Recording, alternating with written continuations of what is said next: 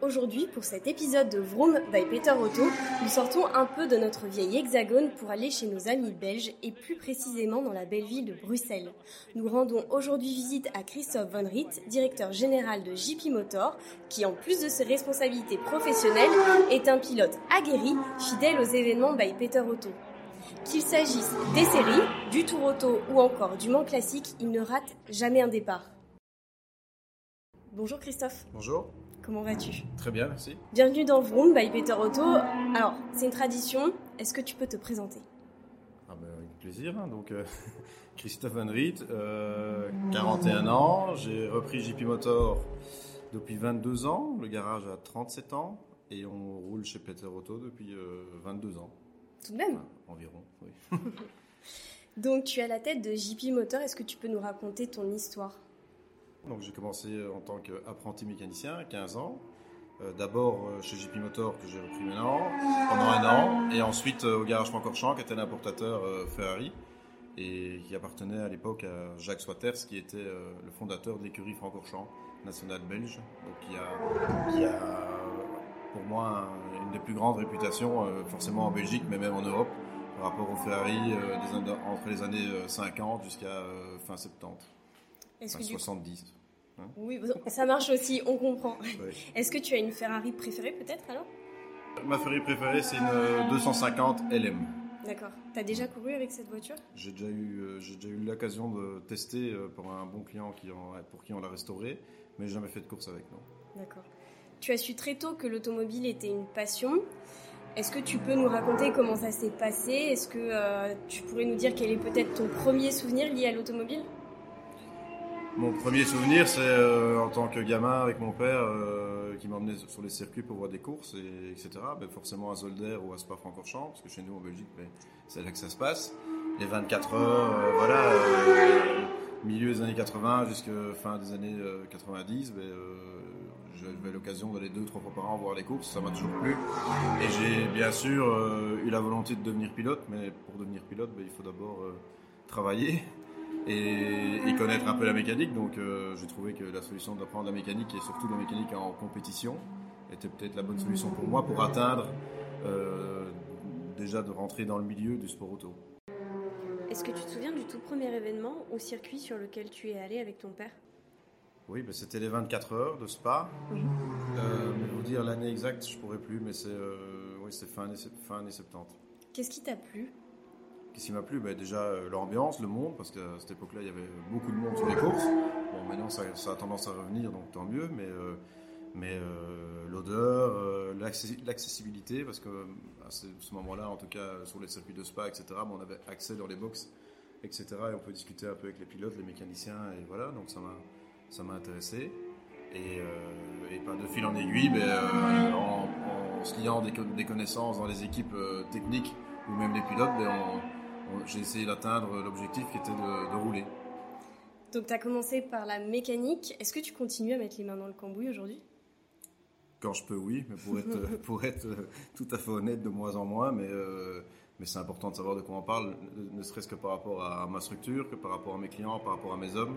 Et, euh, et ça reste une passion. Donc euh, le jour où on sera un peu moins dans le, dans le rush, j'essaierai de reprendre un peu la mécanique. Donc aujourd'hui, tu pilotes en plus euh, du coup de tes fonctions chez JP Motor. On te retrouve sur plusieurs des plateaux des séries by Peter Auto. Comment t'en es venu à piloter euh, Parce qu'on sait que tu as quand même un bon coup de volant. Quel a été un peu ton parcours? Mon but a toujours été de, piloter. Maintenant, euh, on sait tous que c'est un sport pas élitiste, mais un peu compliqué à atteindre par rapport au budget que ça représente. Et, voilà, il y a, beaucoup d'appelés, peu d'élus, comme dans tout. Euh, mais après, il faut essayer de se donner les moyens de le faire. Donc moi, j'ai commencé par le karting en, endurance, euh, en deux temps, mais j'ai fait trois ans de championnat euh, à l'époque en Belgique, avec deux, deux, très bons amis. et par la suite, ben, on a commencé avec les petites formules style Fun Cup et Clio Cup, par des piges à gauche à droite que je payais en étant mécanicien à la saison sur ces voitures-là. Euh, et puis voilà, et puis à le fil en aiguille, quand j'ai repris JP Motor, ben, on a commencé à préparer les voitures, les mettre au point sur les circuits, donc je roulais de plus en plus. Au plus on roule, au mieux on roule. En tout cas, hein, je trouve que c'est la règle de base. Et, euh, de petit à petit, les clients m'ont demandé de rouler avec eux, de les accompagner. Et puis par la, force des choses, j'ai continué à, acheter et vendre des voitures, parce que ça fait partie de mon métier aussi, de course. Et pour pouvoir mettre les voitures en avant, mais j'ai commencé à rouler avec. Et puis voilà, j'ai énormément de chance, je m'en rends compte, de rouler presque tous les week-ends. Donc ça, c'est formidable. Tu roules sur plusieurs plateaux, du coup, sur les séries. Quel est le plateau que tu préfères, l'ambiance et le style de, voiture que, que tu aimes le plus piloter? Moi, mon plateau préféré chez Peter Auto, ben, c'est le 60s, parce que je trouve que les voitures, déjà la forme des années 60, le son, l'image, les gens, les gens adorent. C'est des grosses grilles avec euh, en général entre 80 et 100 voitures, donc euh, avec beaucoup de différences de, performance, de pilotage, tout ce qu'on veut, mais c'est ça qui donne le charme à, cette course-là. Après ça, c'est le HTC, parce que je trouve que ça, ça existe maintenant. Je ne connais pas les années exactes, mais je dirais 5-6 ans, et ça prend de l'ampleur chaque année. Les voitures sont de plus en plus belles et le niveau aussi. Et, euh, c'est magnifique. Après, euh, toutes les séries sont belles. Mais, là, là où il y a le plus de bagarres et sportivement, je trouve que ça atteint le, le maximum aujourd'hui, c'est le 60s et le HTC. En 60s, on trouve notamment une voiture, la Cobra. Tu la connais bien puisque tu as gagné le Tour Auto Optique 2000 à son volant, si je dis pas de bêtises. Oui, oui. Est-ce que tu peux nous raconter ce tour auto? Ça fait quoi? C'est la première fois que tu le gagnes? C'est la troisième fois que je le gagne, mais c'est la première fois que je le gagne en VHC. Mhm. Donc avant, je l'ai gagné en GHI, avec une fois une Porsche 8 RS et une autre fois une 3 litres RS. Euh, donc pour moi, c'est la même chose, mais seulement la catégorie Rennes au Tour Auto depuis toujours et que Peter Auto met en avant, et je comprends pourquoi, parce que c'est les plus belles voitures, c'est le VHC. Donc euh, voilà, donc euh, c'est la première fois que je participais en tant que pilote en VHC, et j'ai eu la chance que tout a bien roulé pour nous. Évidemment, on a dû un peu se battre pour être devant au début, mais, mais après, on a eu bon, le, principal concurrent, c'était Caron. Il est sorti malheureusement au début du troisième jour, je pense. Et à, partir de ce moment-là, ben, ça a été un peu plus, pas plus facile, mais moins stressant pour nous. Et, on a un peu déroulé jusqu'à la fin, mais, mais ça reste un, événement exceptionnel, très long, autant pour les machines que pour les équipages, que pour les mécaniciens, que pour tout le monde autour. Et ça reste pour moi un des plus beaux rallyes euh, historiques à gagner au jour d'aujourd'hui. On sait que le Tour Auto, ça se passe jamais comme prévu. Est-ce qu'il y a eu des petites anecdotes que tu aurais à partager avec nous justement sur ce rallye?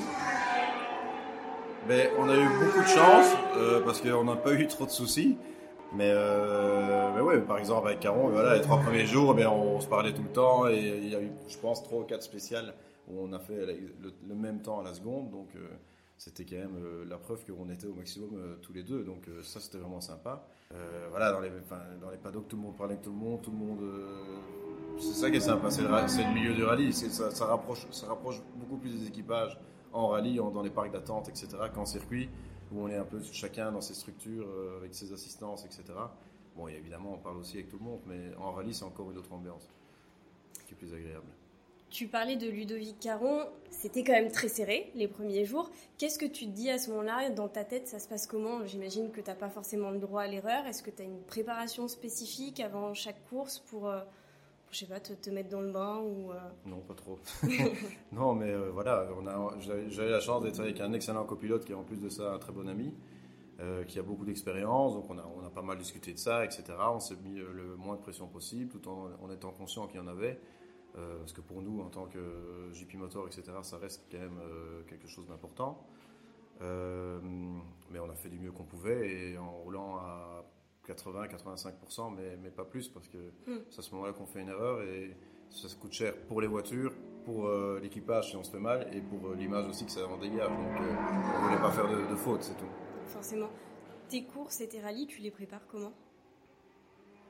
Ben, je les prépare pas trop parce que comme on travaille tout le temps là-dedans et qu'on roule, bien sûr, le, le, championnat principal et celui euh, auquel on est le plus assidu et qu'on suit le plus, c'est Peter Auto.